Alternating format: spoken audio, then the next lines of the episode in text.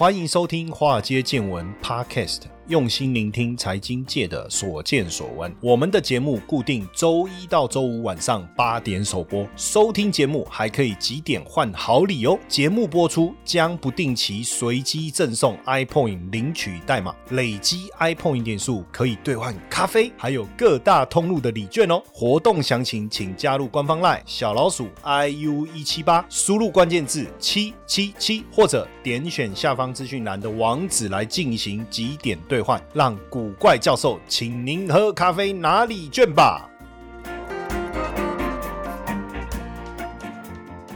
股票市场千奇百怪，见怪不怪。大家好，我是古怪教授谢承彦啊。这个最近我们有一个送咖啡的活动哦，不知道大家有没有特别注意哦？你只要加入我们的官方 line 啊，小老鼠 iu 一七八，你输入关键字。B C W 哦，那他有教你怎么拿到那一杯冰咖啡，免紧耶哦，送大家喝。我古怪教授请大家在炎炎的夏日来杯冰拿铁哦，好不好？当然你坚持要喝热的也 OK 啦，没什么问题。我只是觉天气这么热，对不对？来个冰拿铁，好不好？那今天呢，这个我们要跟大家聊什么呢？哈，这个本来来宾给我的题目叫理财面面观呐，但是呢，我觉得我的个性，我就觉得这种题目有点无聊，我就把它改了一下。你懂吗？这才叫理。财哈哈，哎是哟，是哟，对，刚才这个出身呢，就是我们财经界的李安呐，哦，他既然敢叫财经界的李安，当然他具备两种特色，第一个长得像李安，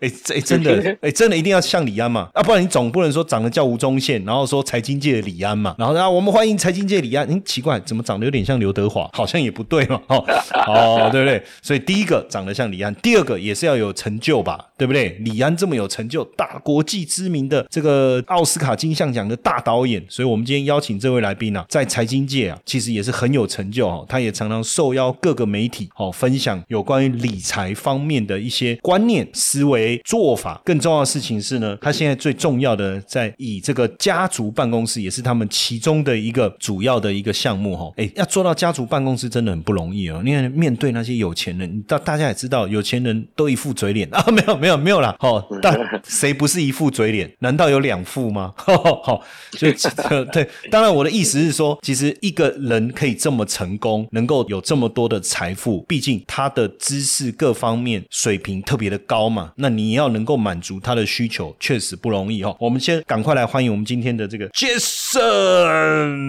掌声鼓励。大家好，还有我们那个谢教授好啊，今天非常荣幸来到您这个直播间呐，非常的荣幸啊。大家好，我是方世伟 Jason。对。好，那当然，我们今天要跟他聊的东西也蛮广的，因为他现在他其实也自己成立了这个顾问公司嘛，哈，然后也这个在这个领域也非常多年，非常的专业。我我我其实邀请来宾来的时，我都很希望能够听一听他们这个创业的一个过程，哈，然后后面再来聊一下他的专业。为什么呢？因为呢，总是有一点像人物专访啊，哈，就好像我们邀请李安来，我们不会一开始就聊你那个那部戏嘛，对不对？为什么那个回文？针有没有？那那个回文针，我不知道你知道那个回文针。我想问一下我们财经界的李安，知不知道那个回文针？好 好，就汤 汤汤汤唯那个回文针呢？懂懂懂懂。哦，你你懂吗？哦，那个最有名的，呃，最有名的那一部嘛。对对对，没错。不会嘛？我们总是先聊他过去哇，所以很多人都知道他在家里蹲了非常久的时间。是，所以我们先来问一下杰森哈，就是呃，怎么开始目前的事业？好，谢谢哦，各位今天的直播的朋友们，还有我们谢教授。其实呃，任我们一般创业的角度而言，我觉得最主要是因为。我是 CFP 理财规划顾问嘛，然后也在呃谈金融银轩也做一些呃培训。那我觉得是我们是跟合伙人共同创办的。因为其实现在目前是一个整合的时代。那我觉得呃理财规划的顾问的概念就是整合相关的点去协助客户做一些呃类似像 Total Solution 的思维。所以当时就会有用这样的方式，有点像独立理财规划顾问的概念。所以我当时的创业的初衷是这样子。哎，不过我觉得很有趣哦，因为我我我认识几个这个领域的。专家哦，那大家大部分所遇到的共同的困难哦，因为你刚才。提到了两个重点哦，第一个是 total solution 哦，我们提供一个完整的解决方案嘛。那第二个是什么？独立的理财的一个顾问。可是，在台湾，我我觉得真的我们也要推广一下这个观念。其实，在美国哦，独立理财，你跟他聊天哦，那跟律师一样哦，那收很贵的，收很贵的。对。可是台湾普遍好像就没有这种观念哦，所以，我我觉得这个部分哦，其实要帮我们这个理财规划顾问业的这个伙伴们哦，大家也抱屈啊，就是说，其实大家有这种观念哦，他们都是非常专业的。你你要问他讨论一下你自己的财务规划的部分的话，其实他们是要收这个按时计费的哦。所以大家今天这个内容一定要认真听哦。但就像我刚才讲的哦，大家对这种所谓的理财顾问、独立理财顾问的这种观念没有那么好。那在美国其实行之有年哦，他们这个很多都是独立顾问，然后开公司收跟律师一样哈，就是专业咨询，然后付费。那所以在整个创业初期有没有遇到什么困难？呃，就像我们刚刚谢教授所提到的部分，其实呃，一般使用者付费，当然呃，我们台湾的民众还是有，但是在这块部分的话，实际上来讲还需要做一些累积，因为在国外的部分，其实在理财规划顾问的角度，人百分之七十其实是收顾问费，另外百分之三十是因为当当他提出理财规划之后呢，会有跟一些金融的平台去做相关的工具，就是所谓的下单嘛，不然不是只有证券而已，是等于是做配置的工具。那那时候这些金融呃一些平台就会给他一个像是 B to B 的，不管是不是只有 referral，而是说甚至有些 AUM 的概念。那不可讳言，现在目前的话，包括现在都还在一步一步累积，就是说他咨询相关的使用者付费这一块概念。所以我们在一般思考点来讲，都会是慢慢累积，跟当取得客的信任。就以这段时间的角度而言，我们就是呃协助客户做遗产税的申报跟相关的咨询这一块，那就在收取费用的方式就是相对的会就比较顺畅一点。当然，一般纯粹的一般退休的理财规划还是有，但是如果就一个整个比较更深入的角度而言的话，在这个因为在理财规划中，税务规划跟未来的传承遗产税申报这一块也是一个环节，所以在这一块部分，那就比较能够收取相关的顾问费跟所谓的服务费。OK，所以税务确实哈，因为我们台湾也是这个万万税嘛哈，其实每个国家都一样了，都在税务上其实都有很多不同的枝微末节，这个也是我们一般人比较难懂的地方。哎，那我就想要请教我们杰森老师哦，就是在这个税务规划上，通常我们一般人最容易踩到的陷阱是什么？一开始我们在做理财的时候，然后他跑来跟你咨询嘛，一定是有遇到问题。你最常见大家遇到的这个税务上面的问题或者是陷阱是什么？好，那这几个层次的角度而言，好了，一般正常来讲，在一两年前，我就以就比较近期的段状况来讲，就是有一些客户之前在海外努力的工作，甚至台商，他们有一些资金要回台的问题，这是第一个会有牵涉到海外所得等等问题，这是这这段时间最常遇到的。嗯，第二个部分就是有关于遗产赠税这一块，因为从一九四六到一九六四年战后英和潮，这些第一代或第二代创业家渐渐要做一些传承接班的思考点，然后他们就有听到可能财财产的移转，那甚至如果他到另外一个国度，我们常说啊，人生就像打电话，不是你先挂就是我先挂嘛。如果先挂了电话之后呢，真的遗产税申报的这一块，还有未来继承人除了遗产税要完税这一块的点，还有一些财产移转需要注意的遗产赠与税，这个都是这段时间会比较常会有遇到的。那至于说一般综合所得税啦、营所税这一块，一般正常来讲，就只要是正常情况下，因为一般如果是营业税、营所税都是会计师比较常在做。那如果中所税基本上其实如果没有特别的影响到，应该都还好。但是在于有关海外的钱汇回跟所谓的遗产赠与税这块，真的确实是我们比较常会在处理的一块个个人税，大概是这样。嗯，对，就是谁先挂电话，那不说掰的哈，就是讲完断哦，先挂，先挂先赢。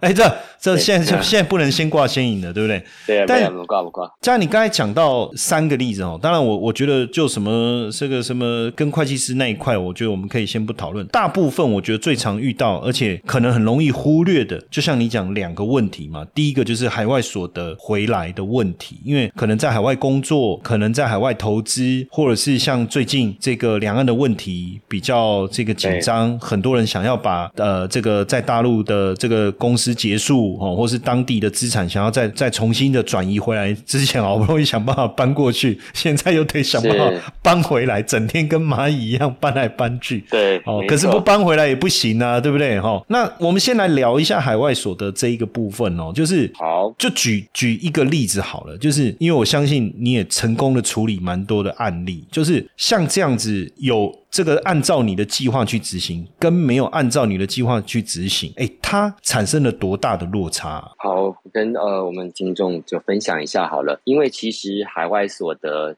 在国内的综合所得税这一块是不用的，因为国内是只科国内的吧。嗯，但是因为民国九十五年一月一号有实施，可能大家有些听众有听过最低税负，那九十九年一月一号以后的海外所得才要记录，但是它有就是门槛是一百万以上才要加，就是一般如果是八十八十万，他都不用记录。但是现在的点是出现在于，因为海外所得一般正常来讲会有一个，我们用减额点好了，用减额点大家就比较能够听得懂。我们先不要谈多太多的税法，第一个要先区分这笔钱到底是不是所得。这笔钱第一个步骤有点像是我们玩手游嘛，第一关我们要先确定这笔汇回来的钱是不是海外是是不是所得，嗯，是不是海外所得？嗯，举个例子好了，我们现在教授，我们常常看到你在节目上这段时间有些有一些公司办减资嘛，股市不是有减资吗？对。那减减资，如果是把投入的资本还给股东，就像今年的长隆一样，长隆有一部分是半减资，那海外公司办减资这块就不是所得。所以第一个步骤要先确定这笔钱是不是所得，因为如果是资金，那根本就不在最低税负制的范围内。那个前几年的海外资金回来专法是科资金，那就不讨论，那因为已经结束了。第一个要先确定这笔钱到底是不是海外所得，在地上捡地上捡到的钱算不算所得？哦，算哦，其他所得，对不对？我说你地上捡到捡到。到一百万哦，那个要还，那那个要还给人家啦。哦，反正有时候地上捡到的钱要还的，否则到时候是那个那个就会那个部分。但是这个就有点开玩笑。但是第一个要确定确定这笔钱是不是海外所得。对，举例好了，大家比较常会遇到的就是 KY 股票配股配息，这个不一定要人在海外哦。对，KY 股票大家知道很多的 KY 股票，以前叫 F 股嘛。对，然后 KY 股票的是境外公司回来上市，所以它获配的股利是属于海外所得中的第一项的盈利所得哦。所以说我根本没出国，但是 KY 股票也算。嗯，还有，如果我们听众们或是你的朋友、长辈，或是在有买一些债券，那债券如果有些有配息的，那就是属于有海外的利息所得。像有些什么什么高收益债券，可能大家都有听过。那这个就是属于海外所得分类。所以第一种要先确定这笔钱到底是不是海外所得。第二个，如果是海外所得，还要看所得发生年度，因为真正的核心不是在于这笔钱什么时候会回，是这笔钱到底是在哪一年发生的。不是资金汇回年的年度，就要看所得何时发生。因为台湾的税制会有合科期，这个大家都有听过嘛？合科期，那如果有人说合科期太太过于文言文是理论的，你就把它当做买一个东西有有个有效期，大家应该这样子听懂了。嗯，就是买一个东西不是有有效期，或是甚至你买车会有保固，就类似这样概念。合科期的概念就是说，这个税制如果没有去缴或没有报，过了这个合科期，国税局也不会追了啦。哦，所以。一般正常来讲，有申报但是没有刻意隐匿的漏报，合科期是五年；但是如果没有申报，合科期就七年。所以第第二点就要看说，如果这笔钱真的是海外所得的话，要看他所得发生在哪一个年度，有没有过合科期了，这个蛮重要的。嗯，这蛮重要的。所以你刚才讲就是要拖得够久啊，不是哦。可是有人就在没有注意的情况下，需要钱还是把它汇回来，还是再见，所以就要小心。而且在最后一天。而且通常来讲，这是真实发生的状况，所以请各位也要非常小心。如果你的长辈或是一些朋友遇到的话，他不是看说这笔钱，他是要看有时候除了所得发生年度啊，他也要重视来源哦这两个字。那所以这个部分的思考点是在他比较重视的是这笔钱怎么来的。就像很久很久以前，我们这个年代了啦，因为我五十岁了，有一个万沙浪叫《风从哪里来》，很久以前的歌，所以来源很重要。到底钱怎么来的很重要，而不是说这笔钱怎么过境香港会回来，都不是这样来源。因为阿亮说反走过必留下痕迹哦，嗯，这件事情很重要，所以来源。第三点，所得发生的地方有没有玩过税了？因为如果玩过税，那就安心的回来吧，不是安心雅哦，就安心的回来。所以这三点都是有关于有点像 checking point，就是检核点。第一个，到底是不是所得？第二个，所得发生在哪一年？第三个，来源地是不是缴过税了？所以海外所得。因为前阵子新闻，如果大家有看到报纸，有一个人因为国内的登记资产异常交易，就被国税局查到他前前后后买了将近两百万美金的保单，不是因为保单的关系，他国税局就问他说：“哎，这两百万美金怎么来的？又是来源哦？当然不是这么客气的问嘛，他问你说这两百万美金怎么来的？他非常诚实哦，他就说是这几年在香港投资的公司盈余分配。我们刚刚是不是提到，嗯，香港公司盈余分配就跟跟 KY 公司一样，是属于海外所得哦。好，这时候呢，他两百万美金被列为海外所得，结果呢，最低税负制被补了八百万的税，再加上连补带罚一倍，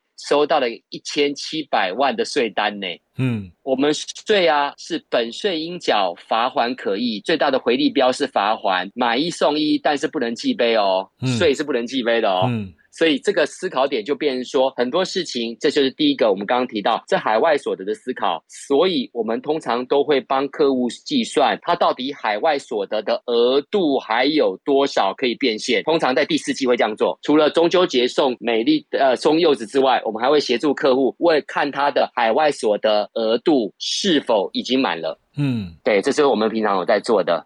Hello，你知道吗？不用装矿机，不用大资金，也可以累积你自己的加密资产哦。币走族加密货币投资组，我们将在这堂免费课程中和你分享如何运用云端算力来累积属于你自己的加密资产。立刻加入官方 Line 小老鼠 iu 一七八，输入关键字 bcw，立刻取得这堂免费课程的资讯吧。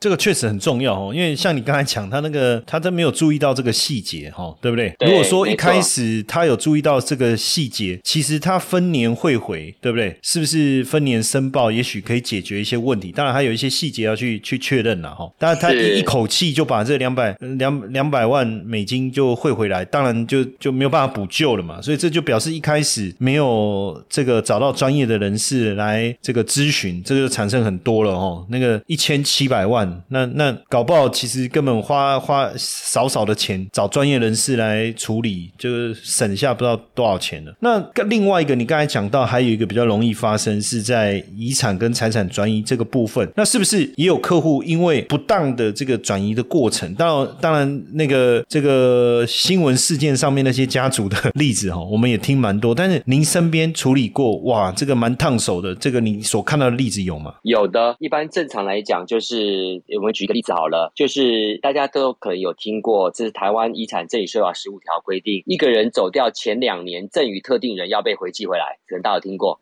就是死亡前两年赠与一些相关的人，他要被回寄成遗产总额。嗯，但是很多人当时的赠与没有去缴赠与税，说真的，有人的赠与其实已经超过赠与额度了，理论上是要在三十天内把赠与税缴掉，但是还是有人很多人没缴。好，这时候就会出现这种状况，死亡前两年赠与被回寄成遗产总额。国税局会发税单给那个受赠人哦，嗯，不是死掉那个人，因为死掉人没办法课赠与税，他就会把这个税单呢去发给那个拿到这笔财产的人。我觉得这个是其他要注意的地方，就是由受赠人去缴掉赠与税，但是没有关系，因为赠与税他如果缴掉之后，未来在报遗产税的时候是基本上是可以减掉的。所以很多思思考点是说，在做赠与的时候，真的要考虑到有没有可能被回寄回来的问题，还有没有做好预留税源，通常拿实物去抵缴都不。是非常理想，实物抵缴就是拿东西去抵遗产税，因为台湾遗产赠与税法三十条规定，原则要先缴现金，实物抵缴并不是选项，是没有现金的情况下才能用实物去抵缴。我觉得这也是我们一般正常在处理个案里面常常会遇到，所以预留遗产税的税源真的很重要。那实物抵缴牛排或或那个三明治可以吗？呃，玉米可以啊，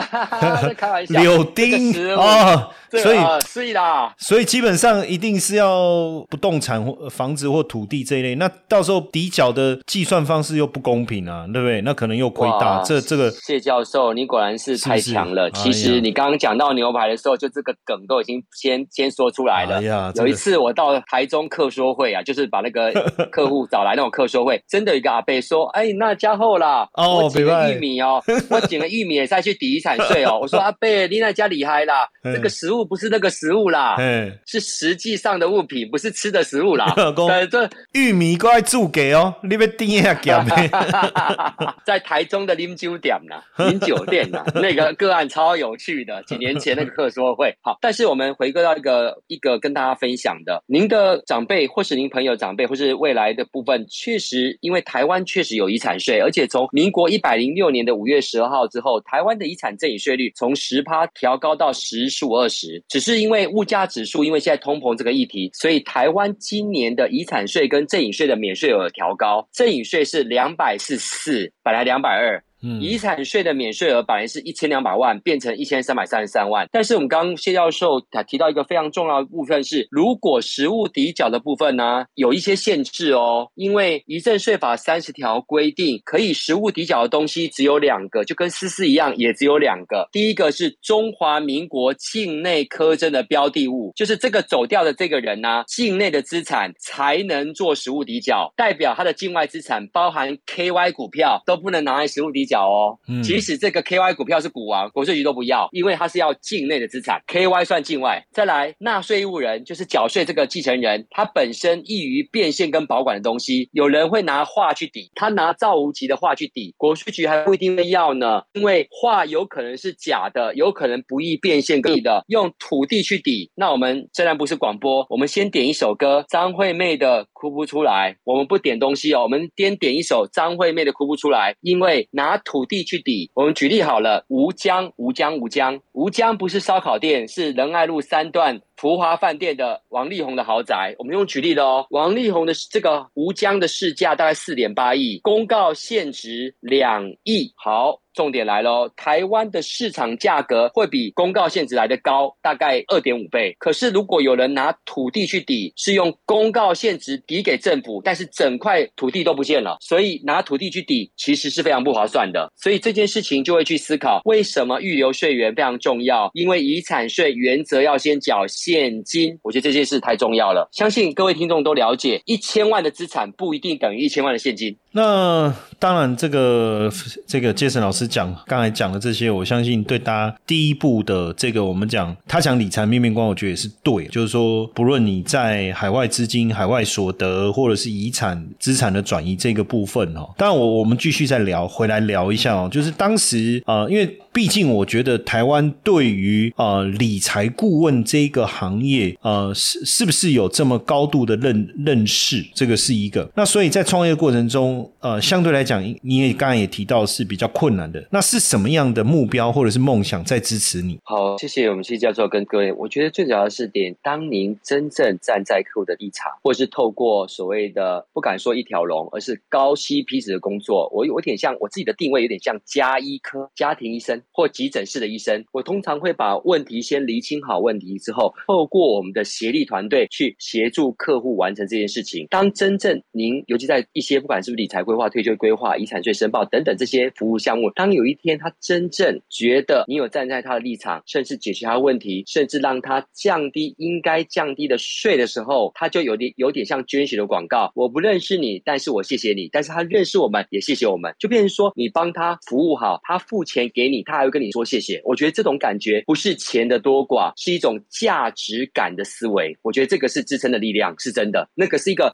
value，就价格跟价值的思维，那个 value，我觉得那个价值会觉得是很 touch。我觉得这个是支撑我们的力量。嗯，那这过程中有没有真的给你带来成就感的一些实际的故事呢？有，就是透过呃，我们协助客户啊，让他有这个机会跟我们国税局沟通，降低了保险实质科税，在两个案子里面，大概降低遗产总额四千万，税差了将近四百万。嗯，我觉得这一块部分，因为其实我觉得回到一个原点，呃，要去换位思考跟同理心，换位思考比较难。你要去思考，我们税局跟纳税义务人到底想的是什么？其实是结案这两个字，结案要把这件事情把它圆满结案。因为尤其在遗产税这一块，还没完税之前，原则上财产是不能过户的哦。所以这件事情，我们就去思考，真正的核心点在于结案。所以我们也会扮演一个，主要是以跟纳税。税务人为主，去跟国税局沟通的桥梁。我觉得这件事情也是我们一个学习，还有能够有成就的地方。因为这个通常都是每一件每件案子，当然有一个大结构，但是通常来讲比较没办法套公式。嗯，那回回就是回到刚才我们在聊那个赠与的部分哈，因为我相信这个应该是大家比较常遇到，因为海外所得不见得大家都有。哎，不过等一下，我觉得先问一下好了，我就海你刚才讲到了来源的问题哈，它的来源哦。是指说你你怎么获得这个钱，对不对？对你这个海外所得，你这个钱到底怎么取得的？还有所得发生在哪一年？所以都很重以要，。所以我们对于来源有没有所谓合法非法的界定的问题，还是说，反正你只要告清楚的交代，告诉我你的所，你这个来源，我才能知道你是不是所得，是这个目的吗？呃这个也是一个方向，因为主要有有没有可能这笔钱是爸爸妈妈用海外账户汇给他的，这就是一个赠与的行为咯。哦有没有可能？虽然他从他自己的海外账户汇回台湾自己的账户，嗯，可是他为什么当时在一个二十几岁年纪轻轻的就有假设一百万美金的财产在他海外账户？有没有可能是这笔钱是父母亲赠予给他的，反而是这个父母亲要补赠与税？所以我的来源是这样思考，哦，不一定都是所得，哦，都不一定是所得。就是你对你的你你怎么会有这个钱，对不对？对就是说你说你赚来的，可是你用什么赚？你你也要有本金，你才能赚呢、那就那像刚你说是这个捡到的，可是不是常常捡到嘛？没有那么哦常捡到。那而且对捡到通常是十块钱啊，不会是一百万美金，对不对？没错，哦所以钱怎么来的？那你当时如果他这个人呃也不一定是年纪轻，他可能假设他为什么奇怪？你在国内的税缴的非常少，在海外其实为什么你可以累积这么多钱？因为一定有一些相关的点是为什么你可以累积这么多钱？那个 why 的思维，并不是说要追根究底，而是在于思考说，哎，为什么你可以累积这么多钱？那你现在目前要汇回来，他是重视的这一块，那不可讳言。如果有时候钱没没有汇回来，说真的，相对的茶的不能说茶，那个茶的百分比是相对比较低。可是，一旦有汇回来动作，那个轨迹就有啦、因为央行都有资料啊。嗯，这个其实蛮重要，所以我觉得呃，有时候把事情交代清楚，反而搞不好帮自己省下很多的事情，对不对？哦，那你有对，这有时候是真的，这是真的。对啊你有一个想说的力量。你就是这边要遮遮掩，那边要遮遮掩，就最后他越查越深入，到最后还被补了一大笔，我觉得这个就很麻烦。那另外一个就是刚才你在讲这个赠与的部分，我想很多人也有时候也搞不太清楚哦。你刚才讲到两百四十四万嘛，那结果他有三个小孩，那他就每一个人给两百四十四，是这样子吗？还是说正确的思维应该是什么？接下来就是我们今天的彩蛋时间。，iPhone 历史代码 AB 的 B 二九五四。哦，这个非常好的问题哦，果然是谢教授，太棒了。那实际上来讲，它的两百四十四万的额度是以赠与人的角度而言，每个赠与人有两百四十四，不是受赠人；每个赠与人有两百四十四万的额度，不是受赠人哦。所以如果他是二四四、二四四、二四四三个人，他就要用四百八十八万去算他的赠与金额，要缴四十八点八万的赠与税哦，要在三十天内缴掉。他是以赠与人的额度，不是受赠人，这蛮重要的。对，那这个，所以假设说三个小孩，对不对？那应该父母父母双方啦，就是因为夫妻赠与是免税嘛，所以变成对一个人两百四十四，两个人四百八十八去除以三呐，是不是这个逻对辑，？没错，所以一个人算一百六十万呐，就是等于一个人一百六十万呐，对不对？是的，哇，那没错。哎、我我我怎么印象中那个赠与一个人是一百一，那个是几百年前的事吗？呃，不不，这个是明末清初的时候啊，没有开玩笑，太远了。这个是 那个公元六百多年唐朝，没有开玩笑，这讲的扯点远了。它是在这样子啊，它整个遗产赠与税的税率演进跟大家报告一下。对对，民国九十八年的一月二十三号以前，确实台湾的赠与税免税额是一百一十一。民国九十八年的的一月二十三号到一百零六年的五月十一号，台湾的遗产赠与税率从一百一十一调到当时的两百二，一口气调高了哈。一口气调高，因为那时候遗产赠与税率从五十趴降到十趴，哦这个这影响真的很大。对，然后在今年的一百一十一年的一月一号，因为物价指数，这个我觉得谢教授最了解，因为这段时间通膨的因素，所以从民国九十八年一月三号到一百一十年的十月底，物价指数年增率达到十一点多，所以呃免税额从两百二十万调到两百四十四，十一点多就调十一点多，所以今年赠与税的免税额调到两百四十四。之前有呃民众说，哎呦这个数字不是很好哎，两百四十四哎，为什么不要两百四十五？不是，因为它是物价指数的关系，主计处公布，啊国税局会根据物价指数的关系啦。Ben 熊啊，这欧素素啦，对不对？欧素素啦，哇，哦素耶，素素对啊，嘛对吧素素给我。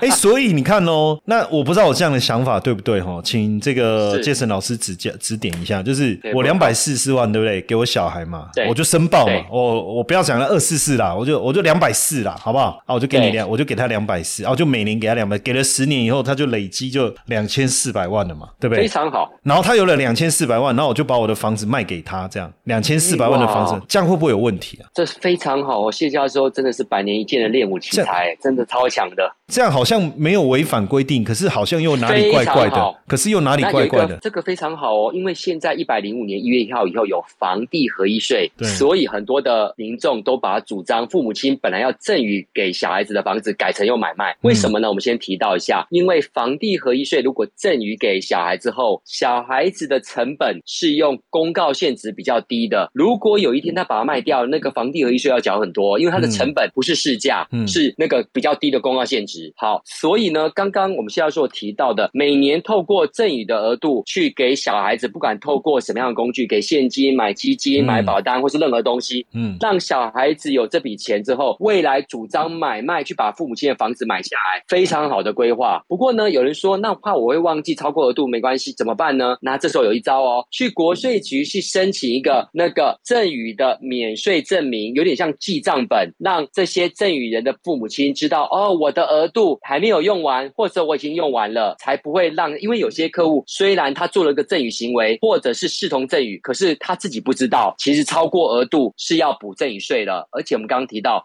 税最重要的核心是会有罚还，不是只有要缴税而已，是会有罚还。有些税如果比较情节严重的，最高可以罚三倍耶，这很可怕的数字啊！嗯所以你刚刚提到这个数非常好，所以其实你只要不违反法令，在它的这个范围内，你其实还是可以做一些灵活的应用了哈。就是是啊，感觉怪怪的，可是其实没有违法就不怪了，对不对？对哇，不要有非常规交易就好了。对国税局最喜欢查两个东西，第一一个金流，嗯第二个是不是常规交易。嗯然后还有一个比较更细节的，不不是细节，大家都比较听得懂的。如果这个人的登记资产、他的年纪跟他缴的税有太大的差异，通常国税局首要查这些人。嗯，我们就常开玩笑说，忠孝东路不用走九遍啊，忠孝东路走一遍就可以了。在大巨蛋旁边有个财政部税务资料中心，大家的 data，而且现在查税不是用人工取样，是用 AI 查税哦，去比对的。嗯，今嘛就是讲，嘿，富二代哦，富三代哦，你你要要有认证的啦，哦，要认证的，你你不能说啊，我就是富二代啊，可是我们的 AI 系统里面其实查分析的结果你不是哦，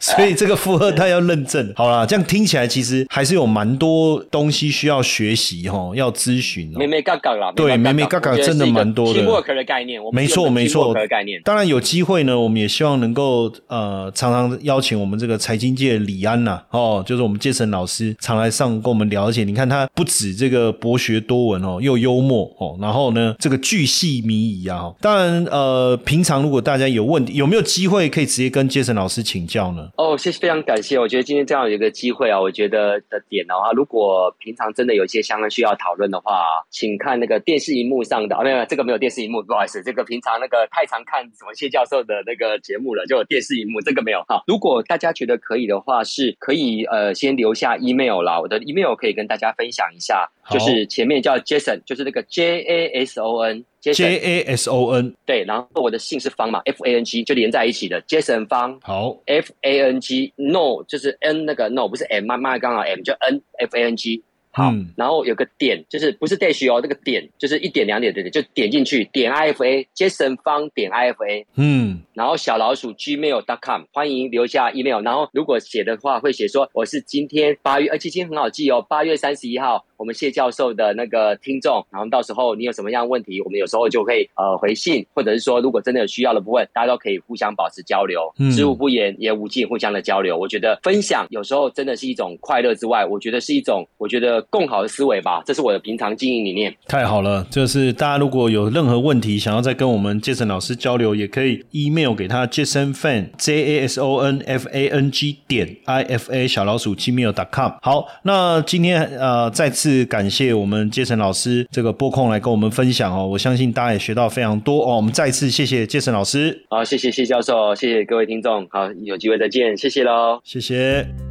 嗨，各位华尔街见闻粉丝，大家好！如果你正在研究如何开始投资，并且希望拥有一套严谨的规划，我特别准备一堂六十分钟免费的限时试听课程。我将在课程中告诉你如何在三个月内透过投资稳定获利的五个秘密。秘密一：如何提高投资胜率，不用再担心股市涨跌。秘密二：如何摆脱盯盘交易，克服人性弱点。秘密三：当股市崩盘时，如何扩大获利。秘密四：如何从从零开始建立完整的交易系统。秘密五：如何循序渐进，学会透过投资稳定获利。赶快点击下方说明栏网址观看影片，或者加入官方 LINE 小老鼠 iu 一七八，输入八八八登记索取这堂免费的限时试听线上课程哦。